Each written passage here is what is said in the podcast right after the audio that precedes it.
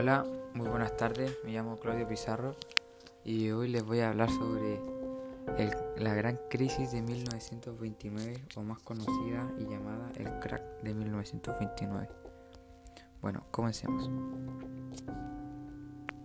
Esto se produjo por la caída de la bolsa de, Wall Street en 1929 el 19 de octubre Caen los ingresos del comercio, se ve muy afectado a las empresas y hay una bolsa de desempleo enorme. Aparte, Europa venía saliendo de la Primera Guerra Mundial.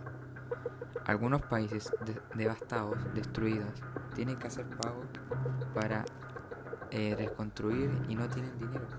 Y en eso, y en esos tiempos, la potencia emerge, emergente de Estados Unidos es la que los apoya económicamente, desembolsando un montón de dinero y recursos enviados a Europa para que refloten a partir de eso.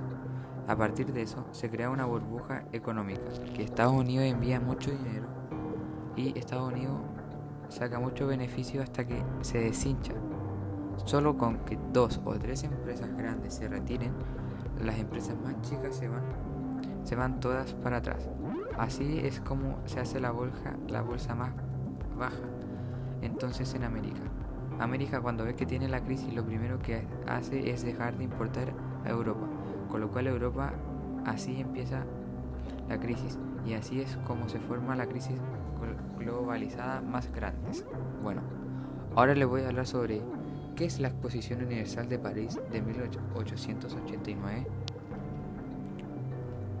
Bueno, la Exposición de Universal de París de 1889 tuvo un lugar en París, Francia, del 6 de mayo de el 31 de octubre de 1889.